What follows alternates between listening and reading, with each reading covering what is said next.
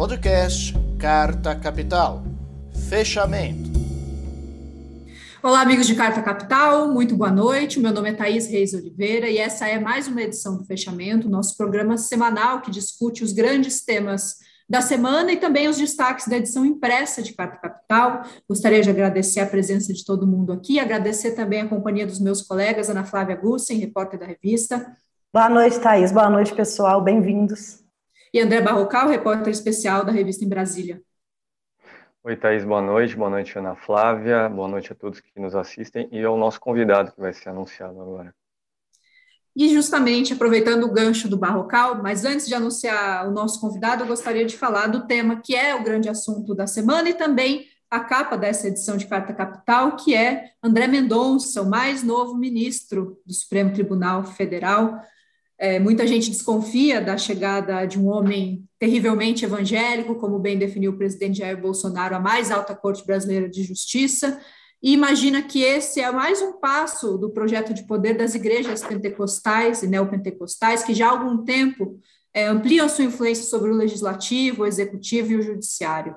Para comentar esse assunto e para entender um pouco melhor o que significa a chegada do André Mendonça ao Supremo e o que, é, na, na verdade, pensa o povo evangélico brasileiro, se é que a gente pode definir que há exatamente um povo evangélico, a gente tem a honra de receber aqui o antropólogo Juliano Speyer, que é autor de um livro chamado O Povo de Deus, quem são os evangélicos e por que eles importam. Eu, Barrocal e Ana vamos fazer algumas perguntas a eles, mas vocês que estão nos assistindo também fiquem à vontade para nos enviar perguntas aqui nos comentários. Na medida do possível, nós vamos repassar algumas delas ao Juliano. Juliano, muito obrigada por ter aceitado o nosso convite, bem-vindo.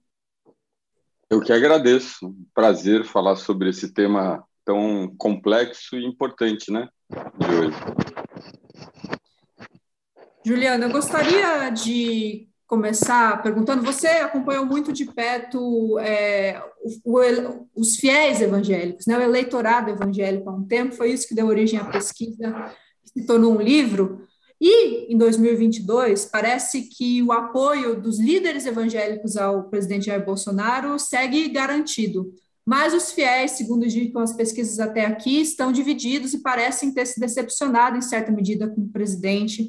É, tem um levantamento da revista Exame, em parceria com a Ideia Big Data, que foi divulgado em 19 de novembro, e esse levantamento mostra que a aprovação do governo no segmento evangélico caiu 11 pontos percentuais entre o mês de outubro e novembro, então é uma queda bastante significativa. E eu gostaria de entender de você o que explicou esse apoio do eleitorado evangélico ao presidente Jair Bolsonaro em 2018 e que fatores podem ter levado ao que parece ser agora é, certa decepção, arrependimento e uma mudança de perspectiva em relação a ele.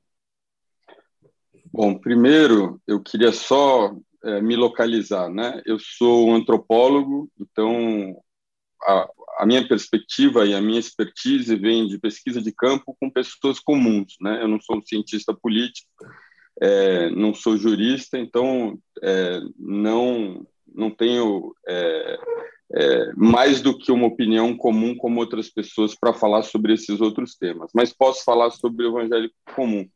É, a, acho que o primeiro dado importante é que o evangélico ele foi quem decidiu é, a, a, eleição, mas que foi uma eleição muito parelha, né? Se você é, olhar uma pesquisa da, do Datafolha por religião, cruzando voto e religião na véspera do segundo turno, todos os principais blocos, inclusive ateus e agnósticos, votaram 50-50, né?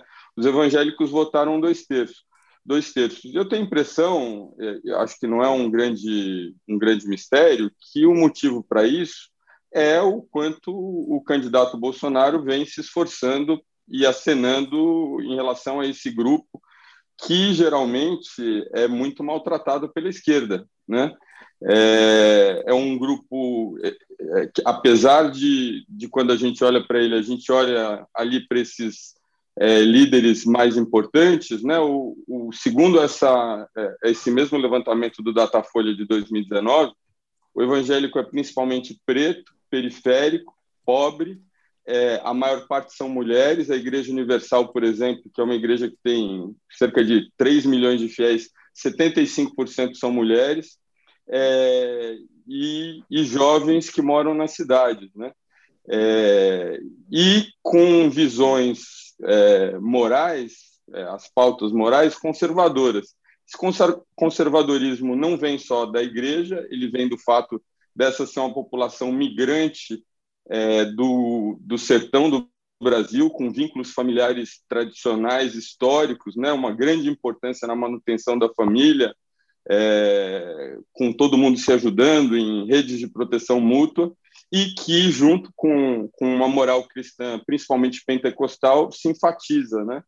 E o candidato Bolsonaro, apesar de não ser evangélico, é, negociou muito bem uma comunicação com essas pessoas, usando, inclusive, no seu lema de campanha, Deus acima de todos, né? Alguma coisa que nenhum outro candidato de nenhum outro partido fez, à esquerda, à direita ou ao centro.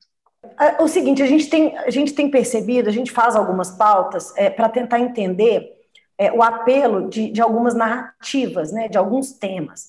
A gente tem, por exemplo, é, começa lá na Escola Sem Partido, né, que é uma pauta que tem muito apelo, inclusive vários deputados federais, senadores, eles se elegeram com essa pauta, prefeitos também. A gente tem o homeschooling, né, que, que agora tem uma frente enorme lá dentro do MEC. Então, assim, é, mas quando a gente para para analisar essa narrativa, a gente vê que ela também, ao mesmo tempo, ela está sendo introjetada em outros países também. Então, é um movimento que me parece bem internacional. Apesar da gente ter um movimento muito forte, principalmente da, é, é, enfim, das igrejas evangélicas aqui que investem fora, mas o Brasil ele tem sido foco de investimento econômico e político. É, eu queria te perguntar, vocês já fizeram esse follow the money? Vocês, sabem é, é, é, os países, as igrejas ou os movimentos que estão mais investindo na América Latina e principalmente no Brasil para potenciar essas narrativas e fazer crescer bancadas políticas? É, bom, obrigado pela pergunta. É, eu, não, eu, eu não sou nós, eu sou só eu, sou pesquisador, né, que fez, a, fez o, o, o trabalho etnográfico é, nesse bairro periférico de Salvador, e nunca foi o assunto da minha pesquisa mapear redes de financiamento internacionais, então não saberia dizer. Eu saberia dizer sobre o cotidiano de quem, é, de pentecostais e de é, protestantes históricos, dentro desse contexto dos bairros pobres, né? Mas é um tema muito importante e eu gostaria de saber, inclusive. Barrocal, antes de passar para você, eu só gostaria de fazer uma pergunta da Ana Paula, que é nossa espectadora aqui, e ela gostaria de saber, Juliano, partindo dessa perspectiva dos fiéis evangélicos, em que aspecto é, a, esquerda, a esquerda tra, os tratou mal, a seu ver, e quais foram as suas impressões fazendo essa pesquisa? Bom, é, o, meu argumento principal é um argumento antropológico é, de, uma, de um grupo de autores do final dos anos 90, começo dos anos 2000, de que o Brasil vive é, numa condição de apartheid social. Isso é dito literalmente, por exemplo, pela professora Cláudia Fonseca, da Universidade Federal do Rio Grande do Sul, num livro muito importante chamado Família Fofoca e Honra, né? É, e que fala sobre esses dois, esse Brasil de dois andares. O andar de cima é o andar dos planos de saúde privados, da, da escola privada que leva à universidade, enfim, é uma certa manutenção, né, ou uma grande manutenção de status quo. E o Brasil de baixo é o Brasil que está sempre derrapando, né, o Brasil como no lugar em que eu vivi, o Brasil em que o posto de saúde abre às 10 da manhã, as pessoas fazem filas a, a partir das 5, o médico às vezes vai, a enfermeira às vezes vai, quase nunca tem remédio, e o, e o hospital mais próximo é 80 quilômetros de distância. Se você ficar doente, o azar é seu, entendeu? Você tem que se virar para pegar um táxi ou pegar um vizinho, etc. Né? É, então, esse, esse é o primeiro contexto. Né? A, mesmo as pessoas do meu círculo social, eu sou historiador, estudei na USP, depois antropólogo, etc., falam muito sobre os brasileiros de origem popular, como diz essa, essa bibliografia, mas conhecem muito pouco de perto essa, é, esse mundo. Né? É um mundo, de fato, a professora Cláudia Fonseca ela fala que os dois momentos de contato entre os brasileiros das camadas médias e altas com o brasileiro das camadas populares são tomando café de manhã, conversando com a empregada, quando é, ela está presente, ou no momento do assalto. Né? É curioso que o Brasil parece um país extremamente integrado, e segundo essa leitura, nós temos muita dificuldade, principalmente nós, classe média em geral, não necessariamente esquerda, né, de falar com o pobre comum, que não é o pobre diferente, que não é o quilombola, que não é o indígena, que não é, é enfim, é, o, o, pobre com cultura, né? O pobre sem cultura geralmente é visto como um alienado. Eu me lembro aqui de um debate que aconteceu cerca de um ano atrás, quando o Emicida defendeu a não ida a uma passeata e o Emir, professor Emir Sader disse que ele achava que era inteligente, mas não estava sendo inteligente, né? É, então, isso são rastros de um comportamento que olha, tem até um olhar benigno em relação às camadas populares, mas, em geral, as considera incapazes de é, assumir é, comportamentos, posições, opiniões, por conta da sua falta de escolaridade. Né? Então, mesmo esse comportamento é, benigno, favorável, com intenção legítima de reduzir a desigualdade, também esconde uma visão classista é, diferenciadora e que se incomoda quando o pobre tem a sua opinião. Né?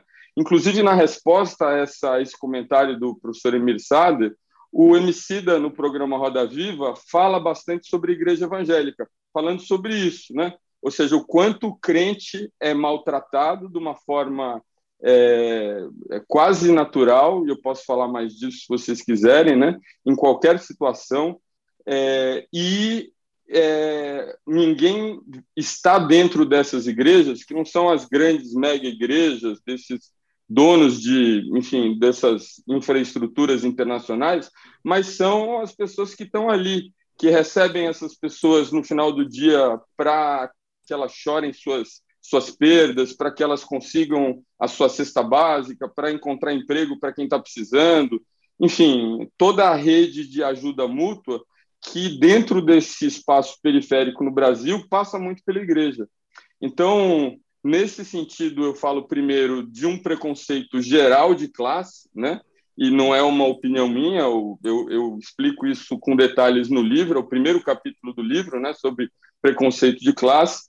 E num segundo ponto, é, em relação aos evangélicos e à esquerda, é, primeiro, assim, tem um grande debate que não tem especialmente a ver com evangélicos, mas tem com a fé, esposado, por exemplo, pelo biólogo de Oxford, Richard Dawkins, que considera a religião patética, uma ficção, etc., e despreza as pessoas que têm religião. Uma postura iluminista, né? E a gente vê essa, esse debate entre o iluminismo e a razão, né?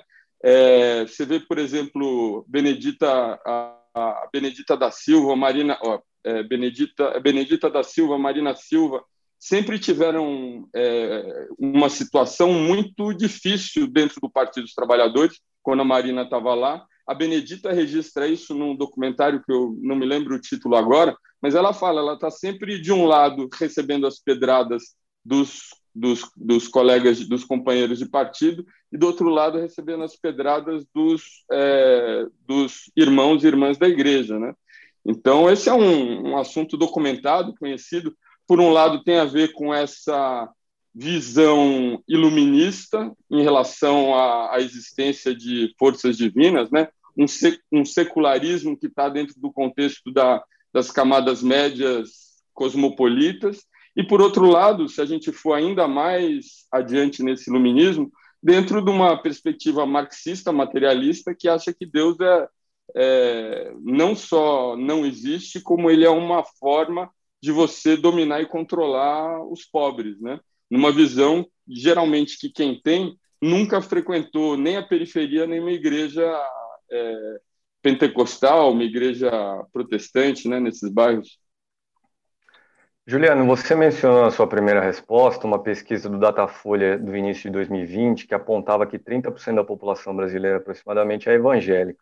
Eu registro que ontem foi divulgada uma pesquisa de um instituto mineiro chamado Quaest, que é uma pesquisa que é feita nos mesmos moldes da do Datafolha, de forma presencial, vai até a casa das pessoas, e essa, e essa pesquisa registrou 28% do eleitorado brasileiro evangélico. Mas feita essa observação, queria lhe perguntar o seguinte: também na sua primeira intervenção, você disse que a esquerda maltrata os evangélicos. Como os evangélicos reagem a esses maus tratos? Como você imagina, por exemplo, que um evangélico se sentiu ao, ao ver a primeira-dama, Michele Bolsonaro, sendo debochada pela reação que ela teve durante a comemoração pela aprovação de André Mendonça para o Supremo Tribunal Federal?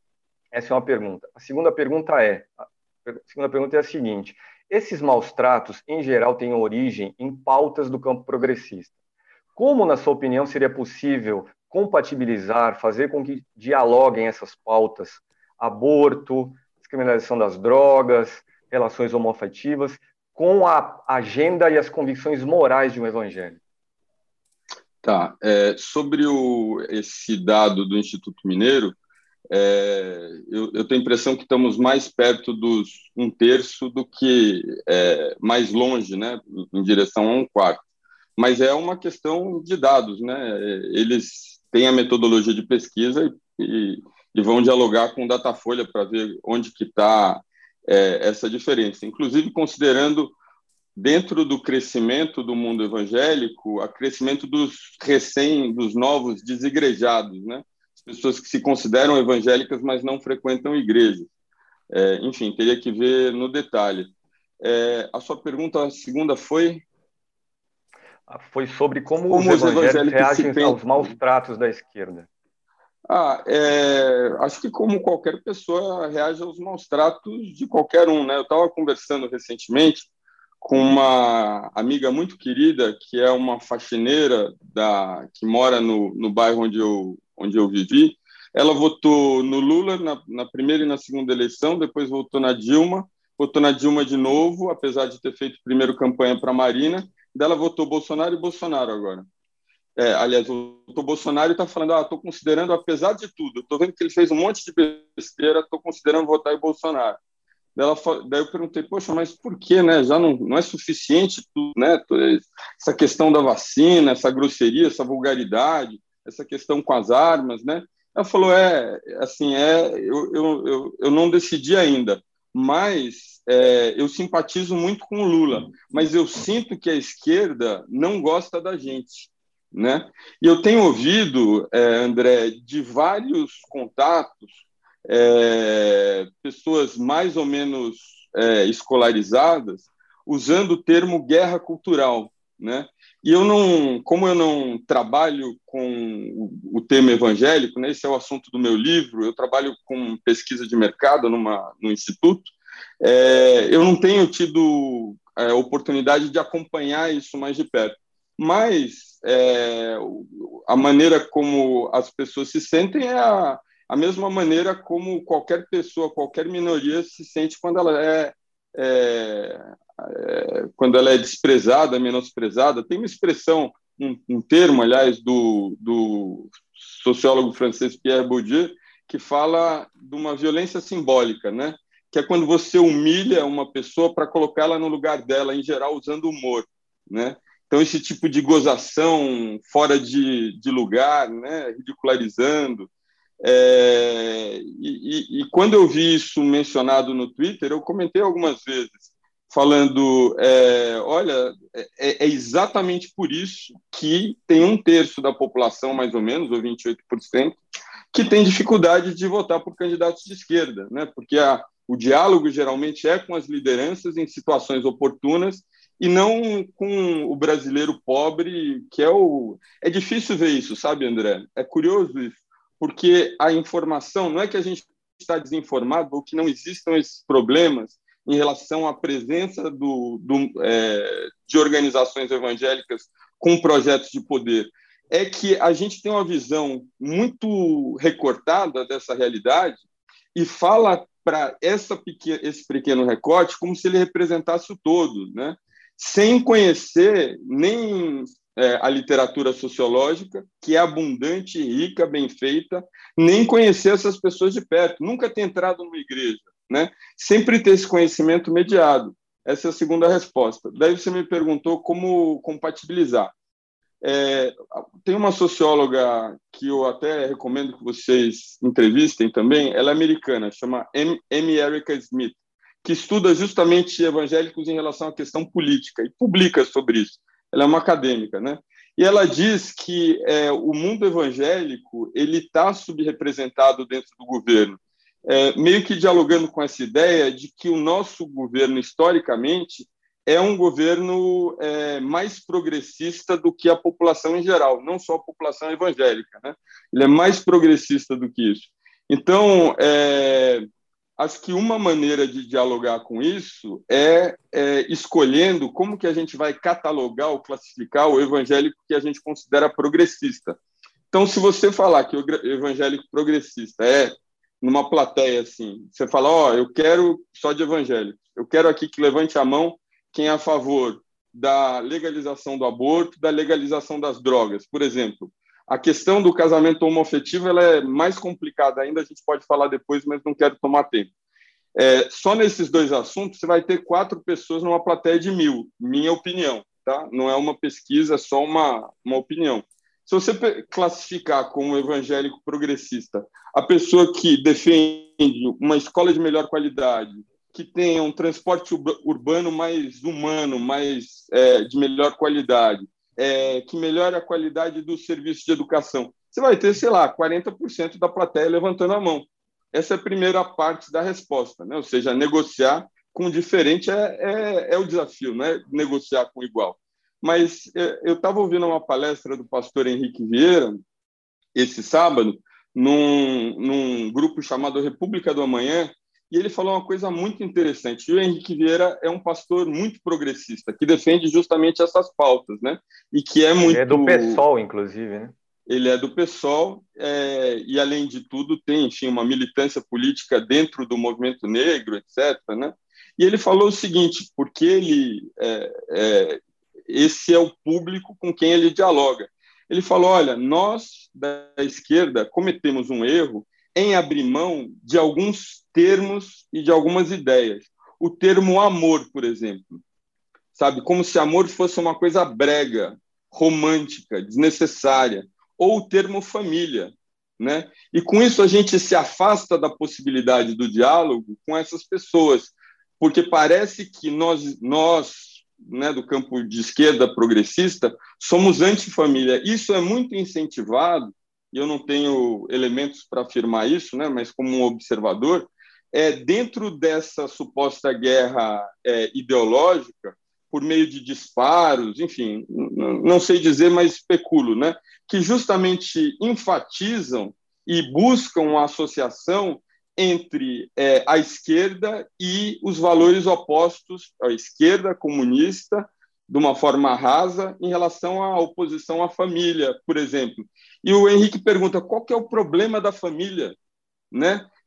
não, por que, que a gente abriu mão de conversar sobre isso, né? De conversar sobre esses assuntos? A gente precisa é, reconquistar o direito de falar que essas coisas são legais também, mesmo dentro de casamentos afetivos, ou inclusive em casamentos homoafetivos, por exemplo. E ele oferece uma chave que eu acho que é muito mais a longo prazo, porque o momento agora é muito polarizado, mas de é, colocando esses contrastes, por exemplo, em relação à legalização da maconha. É, o, o, evangélico em geral ele não é apenas contra a legalização da maconha, ele é contra a utilização de substâncias que intoxicam. Então a pessoa para ser em geral, né, para ser é, é, batizada, ela para de fumar, para de beber, em algumas igrejas para de tomar café, para de usar açúcar, né? Então, a maconha não é uma, uma exceção nesse caso, a maconha é mais um desses produtos. Mas daí o, o Henrique fala, é, quando você vai dialogar sobre esse assunto, você fala, olha, eu não estou aqui dialogando é, em relação ao uso da maconha por causa do entretenimento ou do uso dessa maconha. Eu estou dialogando aqui por conta da vida, das vidas negras periféricas que são perdidas em função disso. Então, você prefere o quê? Você prefere manter esse, é, essa ilegalidade que produz as mortes ou você prefere defender a vida? E me pareceu um argumento muito inteligente, né? mas um argumento a ser levado a partir do momento que você tem um contato estabelece uma comunicação né, verdadeira, aberta, interessada, é, empática. É, Juliana, minha pergunta é a seguinte: a gente que é, roda o país, por exemplo, você vai em cidades muito pequenas, tem é, é lugares, igrejas muito pequenas, é, que são quase familiares, né? E, enfim, pesquisas durante 2018, até pessoas é, que foram a campo perceberam a presença de, da campanha do, do Jair Bolsonaro nesses locais, muito introjetada mesmo, né? Dentro da vida de, das comunidades. Você acha que é, para 2022 ainda dá tempo é, de, de, ter algum tipo de virada, tendo em vista que tornou-se uma questão extremamente enraizada? A gente tem um problema da esquerda que é, trata mal, como você mesmo disse, né? então tem que ter, inclusive, é, uma mudança, uma virada de chave, não só nas lideranças, né? mas também na, na, na criação é, da base da esquerda como é que você enxerga isso para 2022? É, você deu aí um exemplo barrocal, como é que poderia trabalhar, né? É, a questão do discurso. Mas você acha que dá tempo? Seria estratégico? Olha, Ana, é, eu, eu acho que tem duas coisas a favor dos candidatos que estão colocados em oposição ao presidente, né? A candidatura do presidente. A primeira é a questão econômica, né? Então, a pauta econômica é, se torna uma pauta muito importante. Lembrando que o evangélico, por exemplo, você pegar a Assembleia de Deus, que é uma igreja que tem 12,5 milhões de, de fiéis, por exemplo, um terço vive com renda mensal de meio salário mínimo, ou de até meio salário mínimo. Então, nesse contexto de privação, de falta, de retorno a, a, a, a condições de fome, etc., é, esse é um argumento muito, muito forte, né? Tanto que a, as pesquisas têm mostrado mesmo uma, um equilíbrio aí de interesses. Agora, eu acho que o, a outra questão que não tem sido tão discutida e que eu tenho a impressão que é importante, é, e eu venho falado em algumas ocasiões, é o quanto, é, por conta da falta de experiência, interesse que o campo de esquerda progressista tem a religião, é, se observa de uma forma é, pouco clara o vínculo do, do, do, presidente com essas igrejas evangélicas em geral, sabe? É, as pessoas que conhecem melhor a Bíblia, primeiro sabem que o presidente não é evangélico, né? O presidente é católico e, e, e se mantém católico, mas isso não é problema, né? Assim, dentro o catolicismo também tem visões morais parecidas com o do mundo evangélico e essa tensão entre católicos e protestantes já não existe a, de uma forma muito enfática há 300 anos. Então, posto isso de lado, é, o presidente é claramente uma pessoa que não tem um domínio da Bíblia, por exemplo. Né? Ele tem um, um, um, um arsenal de conceitos teológicos muito limitado, não é o assunto dele é um assunto, é, enfim, que ele, é, ele trata, mas eu tenho a impressão, né, mais pelo que eu vejo e pelo escuto, muito mais por uma conveniência. O evangélico que conhece bem a Bíblia, porque ele vive lendo a Bíblia e vive falando sobre a Bíblia, sabe disso. Né? Então, o apoio do evangélico hoje, como eu citei no começo, ao presidente Bolsonaro, ou que resta desse apoio, ou esse talvez apoio, né, ele se deve ao fato do presidente falar claramente em relação à pauta moral, principalmente da família tradicional, né? Diferente dos outros candidatos que têm demonstrado, apesar de, é, de uma postura um pouco mais, sei lá, estratégica em relação a esses assuntos, mas não falam dessa forma como o presidente fala. Agora, por outro lado, é, é, é, custa caro para o evangélico, em termos simbólicos, manter o apoio apoio ao presidente, né? Pela, assim, é, pela maneira como o presidente, por exemplo, se comporta, não é um, um, comportamento que é observado como sendo um comportamento de um cristão, né? Com, com, com uma maneira de falar rude, às vezes mal educada, grosseira, né? É uma coisa que você, na, no meu entendimento, dentro do que eu vi, é o oposto do que você encontra na igreja, né? Que geralmente as pessoas procuram falar melhor, aperfeiçoar a sua linguagem, evitam a todo custo usar palavrão, né? é, defendem muito a, o, estudo, a educação dos seus filhos. O segundo ponto mais delicado, eu acho que até pior estrategicamente, que, que foi debatido inclusive no contexto de 2018, é a defesa aberta que o presidente faz da ampliação do acesso a armas de fogo. Então, de novo, a gente não está falando de uma elite classe média branca, onde os, a, a, as ruas são relativamente policiadas. A gente está falando de um lugar onde, por exemplo, onde eu morei, a presença policial era ocasional, né? É, às vezes tinha, às vezes não tinha, e as, é, algumas vezes aparecia muito com uma função de, é, de atacar determinados grupos de traficantes e quem estava no meio que se virasse, que se escondesse, né? Então, para essa mãe, fundamentalmente negra, que vê o seu filho e sua filha, principalmente, indo e voltando da cidade, andando por lugares escuros, a presença de essa ideia de popularização da arma de fogo é um pesadelo, né? Já foi isso mencionado em 2018, né? Que a, o, o, presidente ele não deveria conquistar os evangélicos, ele deveria conquistar as evangélicas, né?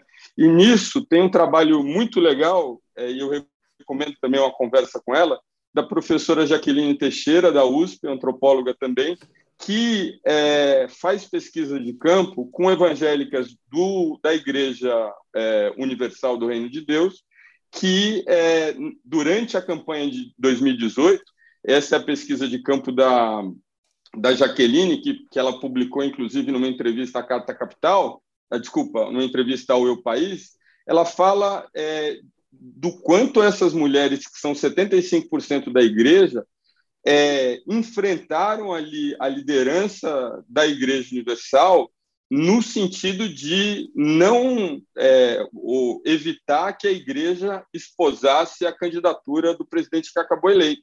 Né? É, e que esse, esse, é, esse movimento dentro da Igreja Universal foi freado no momento em que o candidato Haddad, naquele momento, chamou o Edir, Bolsa, o Edir Macedo de charlatão, né? E isso não tem a ver com o, o charlatanismo ou não do Edir Macedo, mas isso deu munição para as outras pessoas da igreja, outras mulheres e também homens, falarem para ela: então, você vai votar no candidato que é contra a gente, né? Então, é, eu tenho a impressão que nesse momento, tanto a pauta econômica tendo se tornado mais importante do que estava, e, por outro lado, essa percepção da fragilidade do vínculo né, entre o, o evangélico e o presidente, por conta desses motivos que eu falei, abrem brecha para, é, enfim, uma, uma debandada desse, vo desse voto para outros candidatos. Juliano, antes de. A gente está chegando aqui ao fim da entrevista, antes de, de nos despedirmos, eu gostaria de fazer uma última pergunta, aproveitando um gancho que um dos nossos espectadores levantou aqui. O Manuel é, diz que as igrejas pentecostais são a, a plebe, segundo ele, dos evangélicos, assim como os batistas ou os presbiterianos são de classe alta. Eu gostaria de aproveitar esse gancho para perguntar da diferença entre a população, que é a massa do, dos fiéis evangélicos, que são, na sua maioria, mulheres, negras, que fazem parte dessas denominações pentecostais ou neopentecostais, e desse grupo calvinista, dos batistas, dos presbiterianos, que tem, de fato, mais acesso ao poder no governo. O caso do André Mendonça é muito emblemático, ele que é um pastor de uma igreja batista, então, ao mesmo tempo presbiteriana. que... Isso, da presbiteriana. É, ao, ao, mesmo tempo que, que é, essa diferenciação também se dá no acesso ao poder do governo e em relação aos acessos à camada de poder dessa população evangélica mais pobre, marginalizada, negra, que enfim, que são as populações mais vulneráveis. O que, que se depreende dessa diferença? É, o, o é, eu não lembro o nome do, da pessoa que fez a pergunta, Marcelo? É, enfim, Manuel. Ele, Manuel. O Manuel tem razão, né? É, eu frequentei ao mesmo tempo como pesquisador a Igreja Batista. Eu, é, é, não é correto dizer que essas igrejas é, do protestantismo histórico, batista, metodista, presbiteriano, etc., não estão nos bairros pobres é, do Brasil. Estão sim, né? É, inclusive, elas são uma porta de entrada via seminários teológicos para que essas pessoas que de outro modo não teriam acesso à educação é, superior tenham acesso, né? Então muitos desses pastores vêm da periferia e foram alçados, né, em termos é, de escolaridade, a uma outra condição, porque esses não só são seminários teológicos de nível superior, mas são de alto nível. Então, aprendem latim, aprendem grego, é, discutem filosofia, etc. Então, é, essas igrejas estão presentes. Agora, é, eu vou responder é, apontando dois, dois, dois lados dessa questão. Né? O primeiro é que existe, sim, essa tensão entre pentecostais, né, que, que é, um, é um fenômeno muito importante, acho que o mais importante, os pentecostais é, é, a única tradição do cristianismo fundada por um afrodescendente, né, e é uma tradição é, historicamente, assim, do começo do século XX, né, envolvida com o povo pobre, né, é, com uma linguagem popular, com uma teologia popular, para falar não sobre abstrações do que, que significa a Bíblia nas entrelinhas daquela fala de Marcos no capítulo tal, mas para falar sobre dor, sobre morte, sobre violência, sobre crime, sobre desemprego, né? Então, uma teologia que debate muito, é, que, ou que produz essa, é, esse diálogo entre o que está escrito na Bíblia e o que está vivendo as pessoas, né? o que estão vivendo as pessoas. Por conta disso, é, existe de um lado, do lado do, desses é, protestantes históricos, uma visão que é claramente é, desconfiada e, e, preconceituosa, como o Manuel disse, né, por, por essas pessoas serem mais é, terem mais escolar, é, serem mais escolarizadas, inclusive teologicamente, né? É, por outro lado, o, os pentecostais, que hoje são imensa maioria, né? É, apesar de subrepresentados, eles, é, é eles contra-atacam esse tipo de visão, eles não, assim, por um lado tem uma ambição, é, principalmente dos pentecostais mais pobres, de evoluir teologicamente, uma certa, inclusive, é, admiração dessa, desse conhecimento teológico da, dos protestantes históricos. No entanto, eles contra-argumentam falando: olha, nós podemos ser menos versados é, teologicamente do que vocês, mas o fogo divino está na nossa igreja. Não, eles chamam o culto protestante histórico de um culto frio, né? contrário do culto é, pentecostal, que é um culto onde é, esse contato com Deus e com o Espírito Santo acontece de uma forma mais emotiva, por dança, por canto, por choro, etc. Ou seja, o fogo de Deus está presente dentro desses espaços. Agora, quando você fala é, em termos, por exemplo, da indicação do, do André Mendonça para o Supremo e aprovação dele, eu acho que as barreiras entre pentecostais e, e históricos desaparecem, porque o que, o que é valorizado ali é muito mais o fato de você ter um representante comum, né, com valores semelhantes ao seu, que passa a ter um, um, um cargo importante no, no país.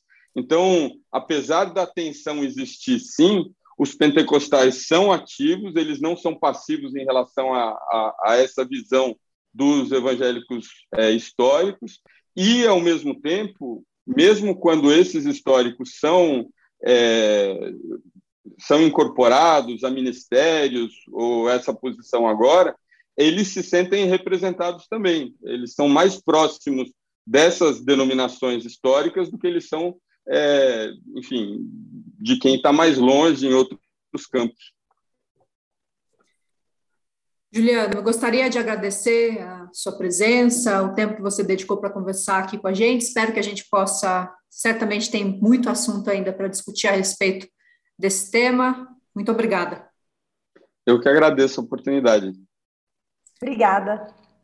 Boa noite, Juliano. Pessoal, antes de a gente seguir para a nossa para a pauta do programa, eu gostaria só de ler alguns comentários a respeito da nossa conversa com o Juliano. Por exemplo, do Diogo Oliveira, que diz: Como ex-evangélico, sei que sempre foi pregado que sofremos uma perseguição, mesmo que o Brasil seja esmagadoramente cristão. Eles pensam que Bolsonaro pode defendê-los do mundo. O Celso Teixeira diz que um dos problemas com as esquerdas é o academicismo com o qual elas se dirigem ao público em geral, e não raro utilizando-se de uma linguagem arrogante em relação ao outro. O Senatório, que é membro do canal, um abraço para o senatório, diz: no dia que esses evangélicos entenderem que Jesus era um camarada comum raiz, que optou pelos excluídos, vamos todos caminhar para o socialismo, rezando ou não.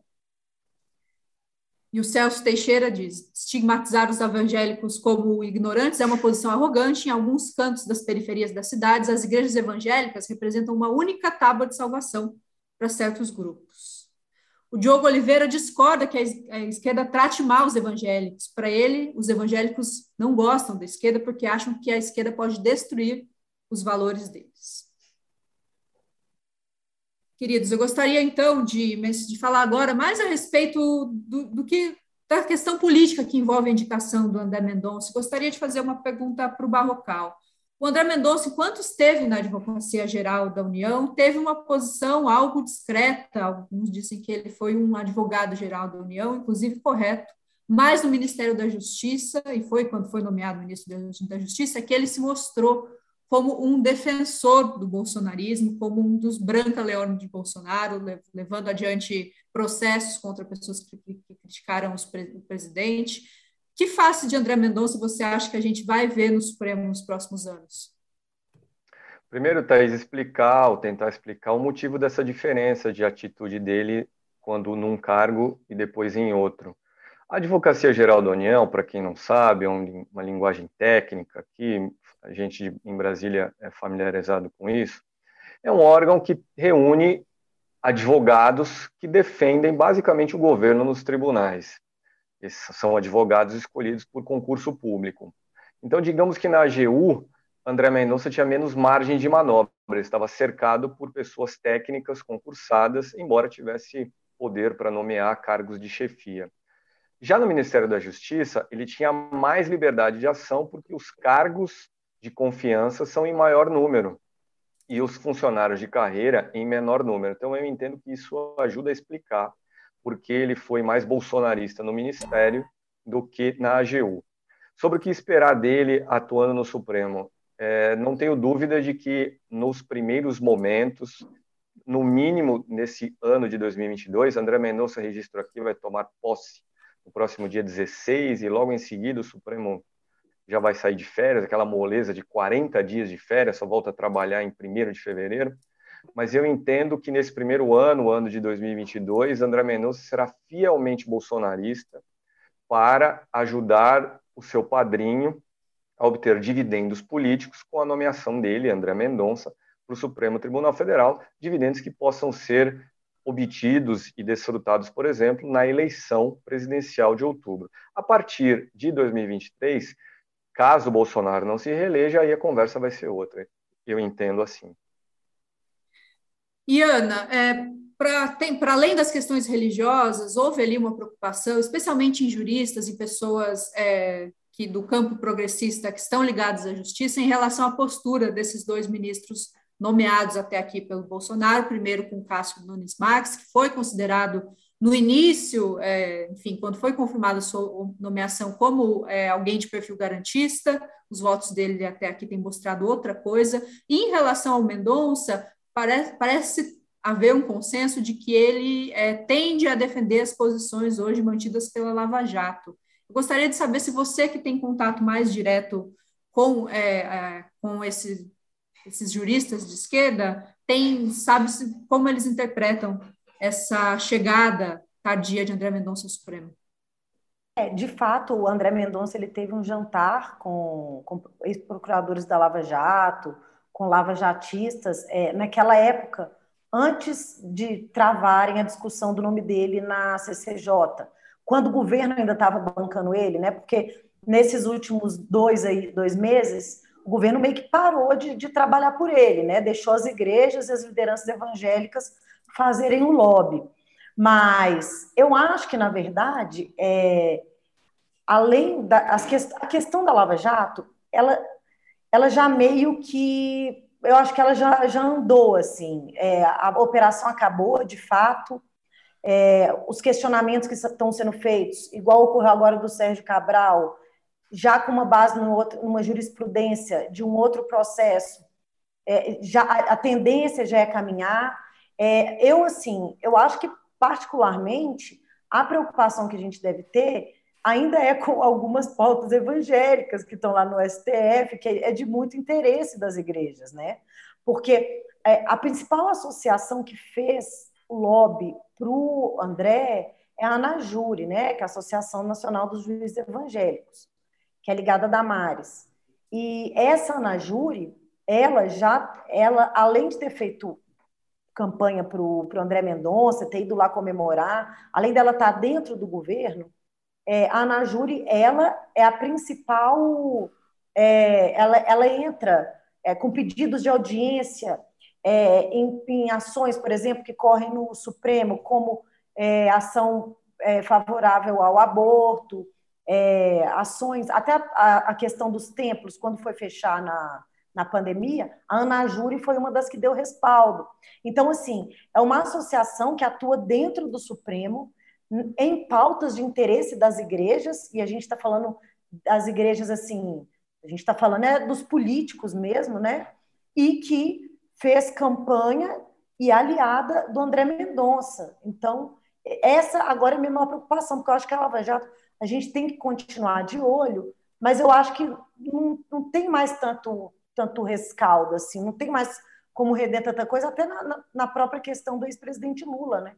Os processos todos já voltaram para a primeira instância, enfim, não, não tem como, já prescrever o outro processo. Então, eu acho que, assim, para mexer no tabuleiro de cima mesmo, eu acho que a maior preocupação, acho que realmente é a pauta evangélica, mas não no sentido social. Mas eu acho que essas pautas políticas, é, econômicas, de, de questão de imposto também, entendeu? De dívida de imposto, justamente por causa disso.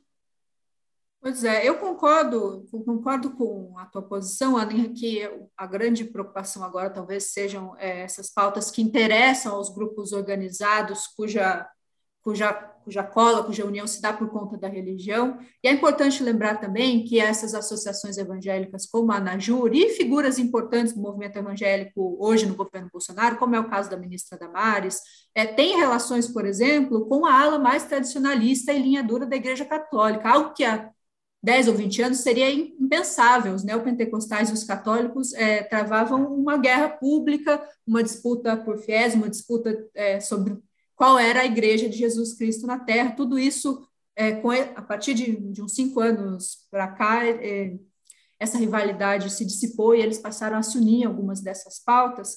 E eu acho que, para além das questões que envolvem direitos, que envolvem questões morais, tem uma questão de conservadorismo político e econômico muito forte aí, e tem um, uma notícia recente que ilustra esse fenômeno, que é o fato de um estudo que foi encomendado pelo governo Bolsonaro para subsidiar uma nova reforma trabalhista, cujo chefe foi o Ives Gandra Martins, que é um católico fervoroso, ligado ao Opus Dei, ligado às aulas mais tradicionais das igrejas evangélicas, com muito trânsito dentro do governo, e esse texto propunha, entre outras medidas, o trabalho aos domingos e a proibição do reconhecimento de vínculo empregatício entre os entregadores e motoristas que prestam serviço hoje para os aplicativos e esses aplicativos de fato.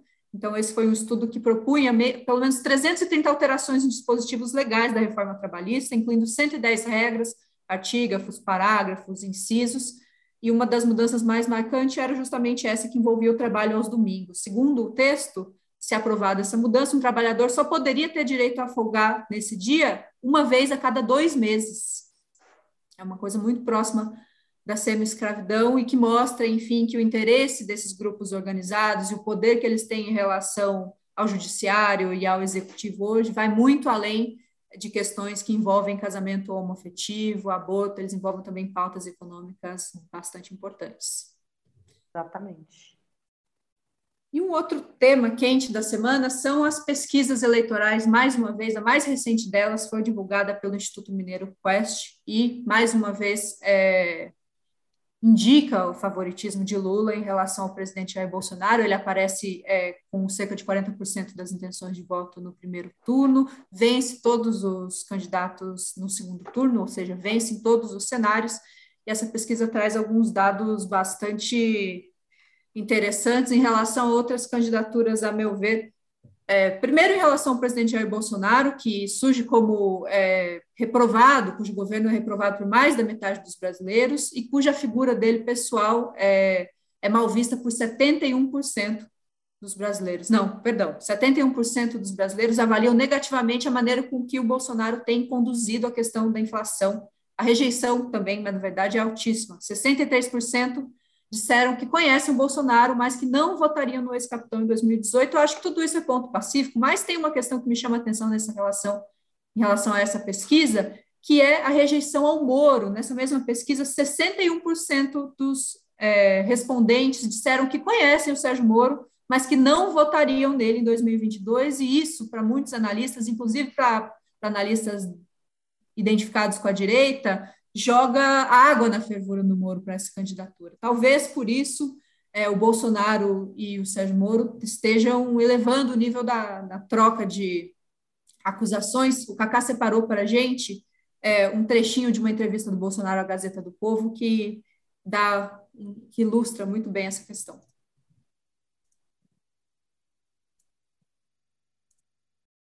O, o, por exemplo, o Lula falou que vai recolher as armas. Mas eu não entrego. O Moro também falou que, que ele podia ser mais é, rígido, né? Mais, me peitar mais durante a questão da, do, do, das portarias de, de, armamento, de armamento dele.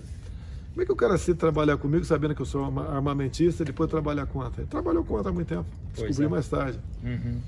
A diferença... Tem que ter caráter, né? Falar, olha, não certeza. interessa trabalhar porque eu, que eu sou de esquerda, a diferença está em que o Senhor coloca Deus acima de tudo e Ele quer colocar seres humanos acima de tudo. O povo acima de tudo. Para tentar copiar o meu, o meu Brasil acima de tudo, Deus acima de tudo, ele botou o povo acima de tudo. Esse não aguenta 10 segundos de debate. Cara. E só fazendo uma correção, antes essa declaração foi dada num secadinho, não foi dada entrevista na Gazeta do Povo, foi uma confusão. Mas o Sérgio Moro também respondeu a essa declaração do Bolsonaro. O Cacá separou esse corte com a gente, vai mostrar agora. O presidente se incomoda porque ele quer desviar o foco. Né? Na verdade, quando ele faz essas estripulias, seja em relação a mim, seja em relação a qualquer pessoa, o que, que, que ele quer que as, que as pessoas esqueçam? A inflação. Mas desculpe aqui, não quero ser ofensivo para ninguém. Esse governo é muito ruim. Né? Esse governo é tão ruim porque normalmente é muito fácil um, govern um governo se reeleger. E você está na máquina. Se você faz um governo minimamente bom, você consegue se reeleger. O presidente está com medo, né? E com isso, ele quer ficar desviando o foco das pessoas. Por isso fica lá ofendendo, não só a mim, ele ofende todo mundo a todo tempo. Né? Um parece dizer que o outro está com medo, né? um acusa o outro de ter medo de um enfrentamento nas eleições de 2022. Eu queria ouvir a Ana primeiro, mas também estender a pergunta ao Barrocal.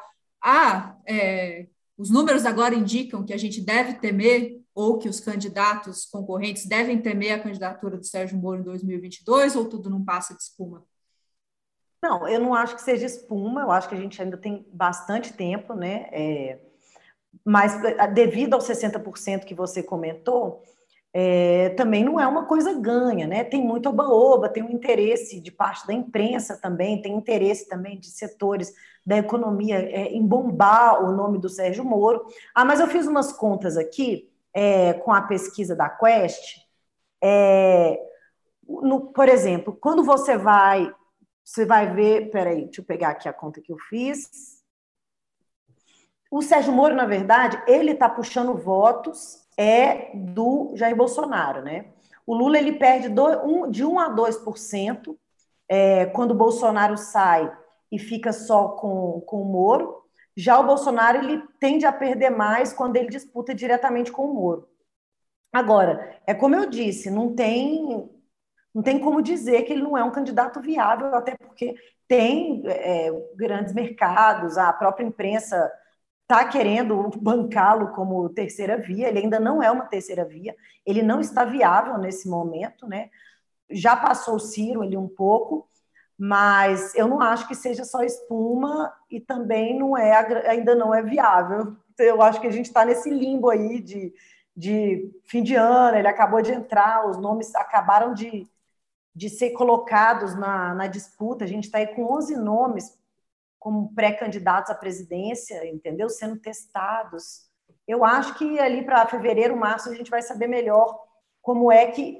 Porque disso também vai depender as negociações dos outros partidos, né? Se o PT e o PSB fecharem mesmo a federação, ela altera, ela altera o jogo em vários estados, puxando o Alckmin para o Lula já dá mais uma. Eu acho que vai dar também um certo fôlego maior ainda para o ex-presidente Lula, e a tendência é desidratar esses nomes de terceira via que estão parados ali em quarto, quinto lugares. O Dória tende a perder com isso, o Ciro tende a perder com isso, sem contar que os dois também estão perdendo voto para o Moro. O Moro tirou voto também do Ciro e do João Dória. Eu acho que a tendência é ficar Lula, Bolsonaro e Moro, e o Moro sem, sem bombar. Assim. Eu, não, eu não vejo ele no segundo turno. E você, André? Primeiro, gostaria de chamar a atenção, vamos voltar a falar de evangélicos, que Sérgio Moro convidou o presidente da Associação Nacional de Juízes Evangélicos, Uziel Santana, para ser o seu coordenador do núcleo evangélico, coordenador de sua pré-campanha para os evangélicos. E o doutor Uziel Santana licenciou-se da associação. Em relação à pesquisa Quest, é interessante notar que Sérgio Moro não tira voto nem de Lula nem de Bolsonaro.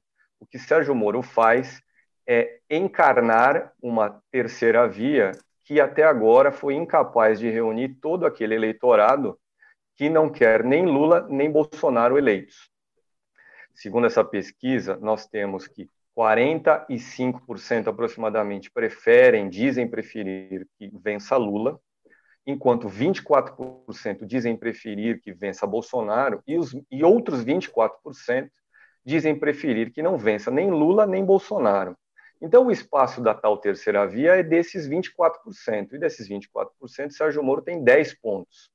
E é um, um, uma, uma, uma pontuação, um patamar que mais ou menos equivale àquele percentual da população que diz que o principal problema do país é a corrupção segundo essa mesma pesquisa, 9%, 10, de 9 a 10% entendem que o principal problema do país é a corrupção. E é esse patamar que hoje Sérgio Moro tem nas intenções de voto, segundo essa mesma pesquisa. O que nós vamos ver proximamente, aliás, já estamos vendo, é uma guerra entre Moro e Bolsonaro, porque, embora Moro, por essa pesquisa, não tire voto de Bolsonaro, o eleitor potencial de Moro também é o eleitor de Bolsonaro.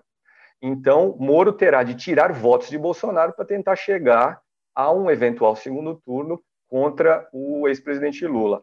Essa é a avaliação, por exemplo, do Felipe Nunes, cientista político da Universidade Federal de Minas Gerais, que é o sócio principal desse, desse, dessa consultoria, a Quest.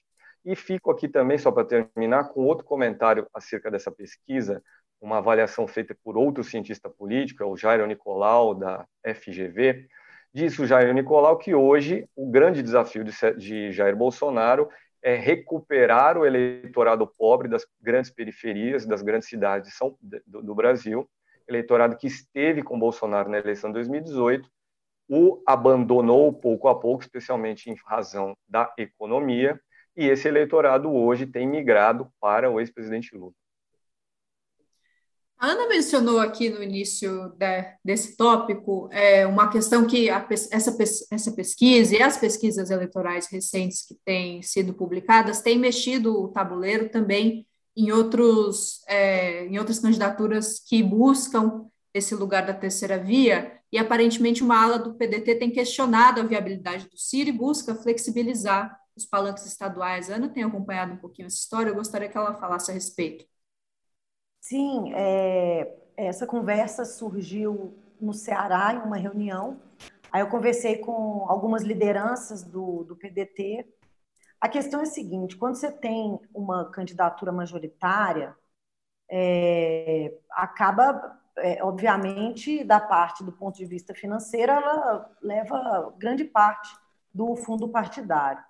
E tem também aquela necessidade de estar tá coligado. Porém, é, o Ciro, além dele estar tá desagradando grande parte da militância e de outras lideranças pedetistas com a estratégia escolhida pelo João Santana e por ele, é, eles também temem que, subindo no palanque dele, eles vão, possam vir a perder votos.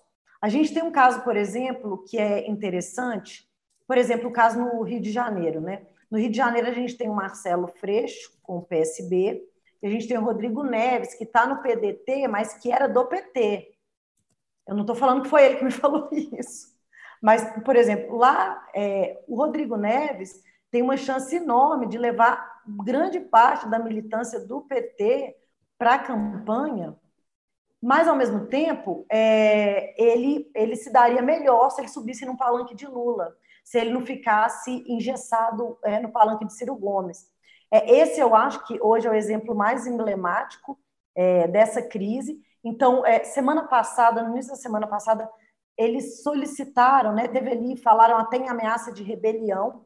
É, a bancada teria levado esse recado à direção é, para flexibilizar os acordos estaduais nesse sentido. Né? Um exemplo que eu estou dando é do Rio, mas tem outros estados também que podem se encaixar é, nessa situação.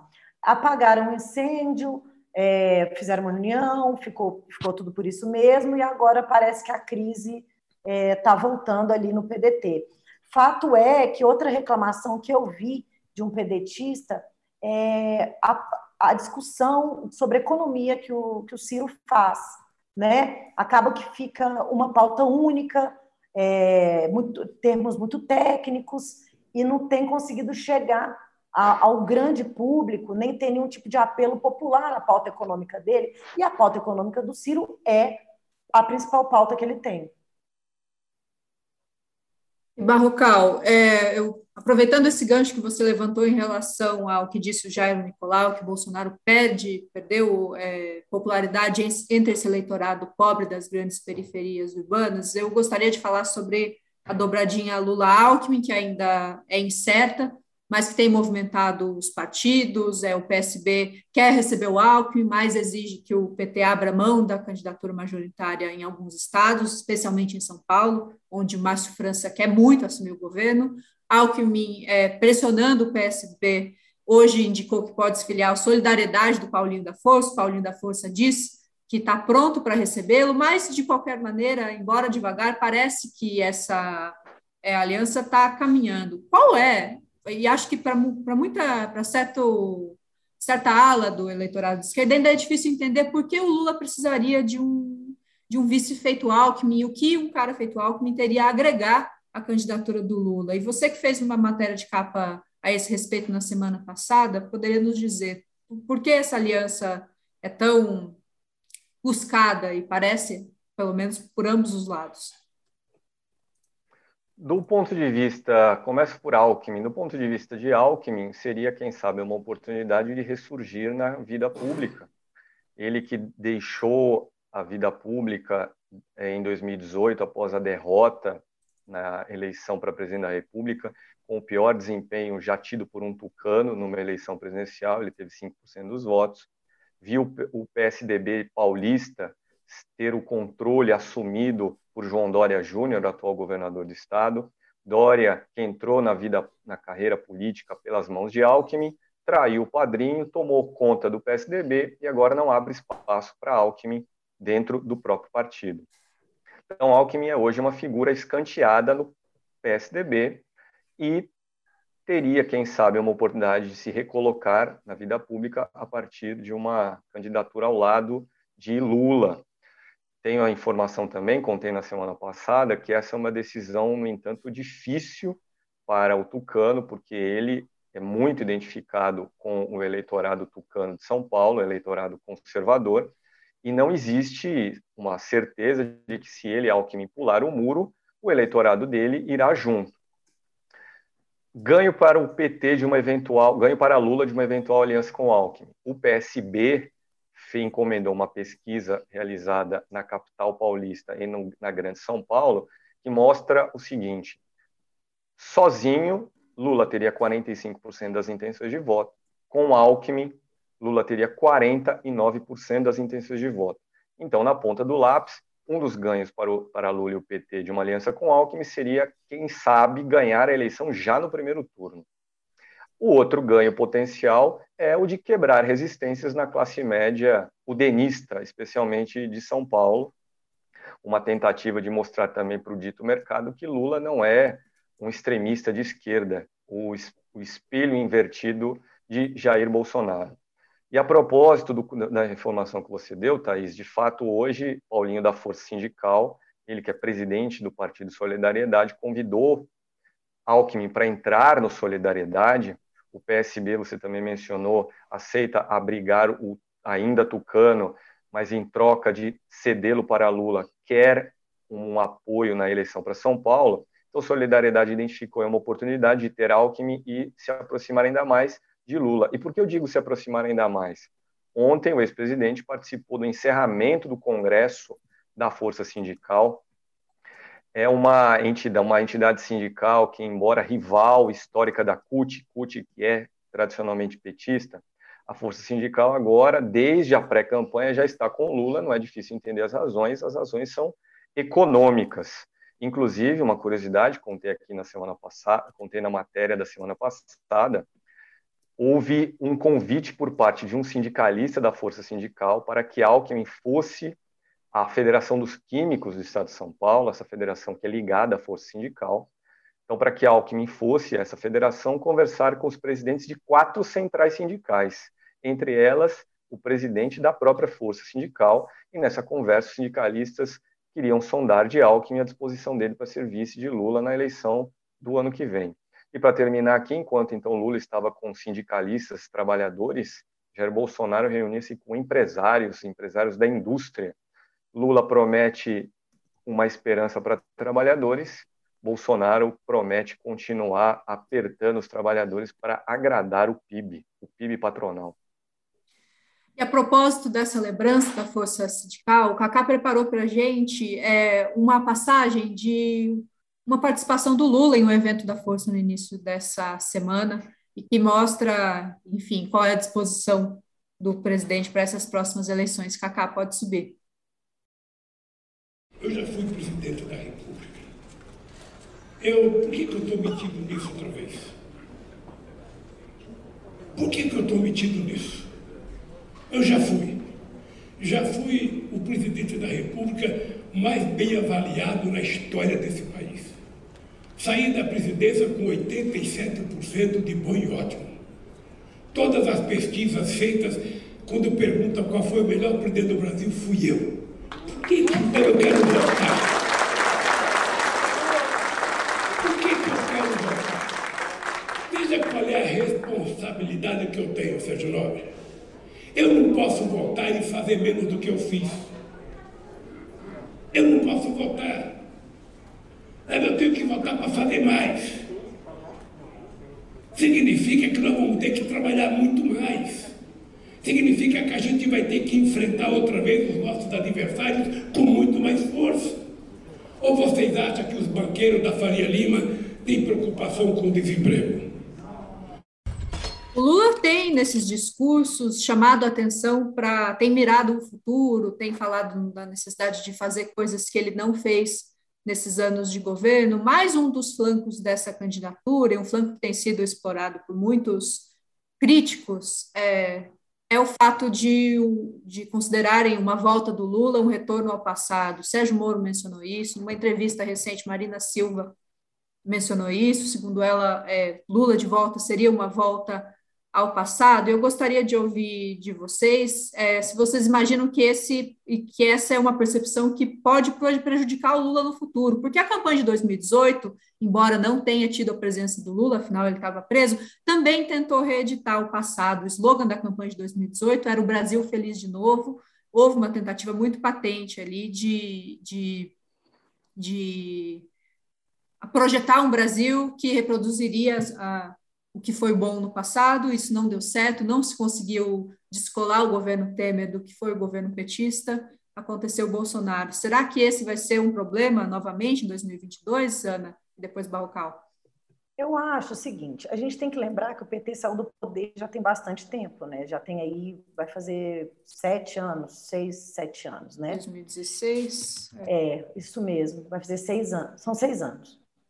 E é, durante esses últimos anos, é, além da questão do golpe, o que, o que, meio que havia restado com, com o ex-presidente Lula preso era a discussão de legado do PT, né? O legado ali do, dos três mandatos e meio do partido na presidência da República.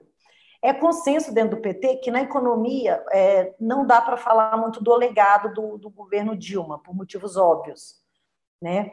Então, essa, inclusive, tende a ser uma preocupação maior. O partido ele tem chamado figuras jovens para ajudar a produzir, é, apesar de, de, de, de, ter o Postman, mas a gente tem agora o Guilherme Melo, que é uma, um cara super super jovem, com uma visão um pouco mais, mais moderna da economia.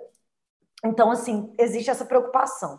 É, é, em 2018, teve a discussão se aquele legado havia batido no teto. Eles acharam que dava ainda para explorar um pouco. Agora, eu já não acho mais que é, é mais é, é falar sobre o passado. Mas o presente está tão ruim que lembrar as pessoas de que em algum momento já foi melhor pode funcionar.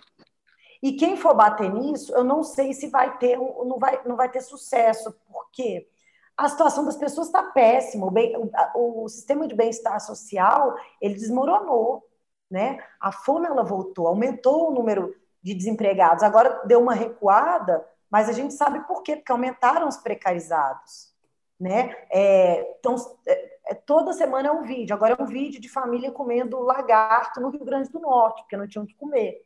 Agora é um menino que pede de Natal um bife para passar o bife para comer com a família no Natal. O, o próprio o Juliano, ele estava aqui na, na, entrevista, ele falou: se quiser conversar com o povo evangélico, principalmente que a maioria é mulher, preta, é, de comunidade, fala da fome, fala da economia. Então, olha como é que converge. Né? Então, a situação está ruim. Eu acho que o PT, eu acho que no âmbito da economia, ele vai tender a falar mais para o futuro, até porque o último programa da Dilma ele não é bem visto, ele não é bem quisto e ele não é bem falado até dentro do próprio partido.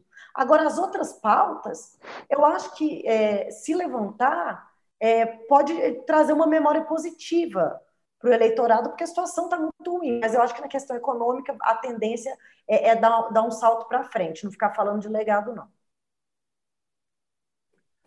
Curioso, Thaís, que Marina Silva critique o que, na visão dela, seria uma volta ao passado com Lula, pois foi com Lula na presidência e Marina Silva no Ministério do Meio Ambiente que se criaram as condições para que o Brasil atingisse, depois da ditadura militar, os menores patamares de desmatamento da Amazônia. Números observados durante o governo Dilma Rousseff. E hoje, com Bolsonaro, voltamos a ter desmatamento ilegal da Amazônia em patamares elevados. Sobre Sérgio Moro falar que Lula representa uma volta ao passado. Curioso também, Sérgio Moro convidou para ser seu guru econômico um economista que foi presidente do Banco Central do último governo da ditadura militar nos anos 80, o senhor Afonso Celso Pastore. E Bolsonaro, vamos lembrar, vamos reforçar também, já é uma imensa volta ao passado. O passado dessa mesma ditadura militar, passado essa ditadura da qual Bolsonaro tem saudade. Bolsonaro, com a sua proposta de uma nova reforma trabalhista, significa uma imensa volta ao passado. Significam termos de relações laborais anteriores à CLT introduzida no governo Vargas, Getúlio Vargas, nos anos 1930. Então, essa lei trabalhista, essa nova reforma trabalhista, ela vai resgatar um passado de quase 90 anos se entrar em vigor. E em relação a Lula e a economia representarem uma volta ao passado, me baseio agora no que vou dizer, mais uma vez, nessa pesquisa Quest divulgada essa semana. O grande trunfo eleitoral de Lula nesse momento é a memória de que no governo dele as pessoas viviam melhor do que hoje. A fome no Brasil atualmente ela está na casa de 55%, em graus variados. Esse é um dado divulgado é, este ano com base em um cenário de 2020. Então, segundo essa pesquisa, no, em dezembro de 2020, nós tínhamos apenas 45% dos brasileiros com segurança alimentar e 55%, portanto, mais da metade da população, com algum grau variado de insegurança alimentar, desde aquele grau severo, não tenho nada para comer, até aquele grau mais leve, que é gostaria de comer mais, não posso, queria fazer três refeições, mas estou fazendo uma e meia. O salário dos brasileiros, no, dos trabalhadores brasileiros no mês de setembro, esse é um dado divulgado recentemente pelo IBGE, é o menor desde 2012. Por que é o menor desde 2012? Porque nós temos visto a economia brasileira andando para trás, nós temos visto uma grande informalidade. Informalidade significa emprego de má qualidade que paga mal. Então, essa memória do que foi o governo Lula, a última época, nos últimos anos, aqui talvez no século XXI, em que os brasileiros tiveram uma vida melhor do que a atual. Então, voltar ao passado nesse caso é uma, seria uma coisa boa, seria voltar para uma situação muito melhor da que se vive atualmente. Eu gostaria de chamar a repórter Fabiola, né, que é nossa repórter em Recife. A Fabiola fez para essa edição da revista uma matéria a respeito do aumento da violência contra menores durante a pandemia e vai falar também a respeito de um especial que ela conduziu para essa edição. Fabiola. Olá, amigos de Carta Capital. Convido vocês a conferirem na edição impressa desta semana uma reportagem sobre o aumento é, da violência contra crianças e adolescentes. É uma pesquisa publicada recentemente que traz dados de 2019 até junho deste ano. Além disso, temos também um especial sobre a retomada do turismo, sobretudo no Nordeste, que historicamente sempre é procurado. Então, vai lá, o caderno está super bonito, está bem legal, vai conferir e é uma dica para quem está querendo viajar com segurança. É isso, gente. Até a próxima. E a Ana Paula Souza, que é editora da Seção Plural, trouxe também comentários a respeito das principais pautas envolvendo cultura dessa edição. Oi, pessoal, boa tarde, boa noite. Essa semana eu vou falar do pacote completo de plural. A nossa matéria principal é um texto do Mino Carta sobre o inferno do Dante Alighieri, que está sendo publicado aqui no Brasil, nova tradução, uma série de textos acompanhando o livro e o Mino tem lá suas observações não exatamente positivas sobre o livro. A gente tem também uma matéria do Lucas Neves sobre a internacionalização das artes cênicas, dança, teatro. Esse é um movimento que não é novo, ele também é restrito, mas ele tem ganhado novas nuances com essa crise do financiamento aqui ao Brasil, no Brasil.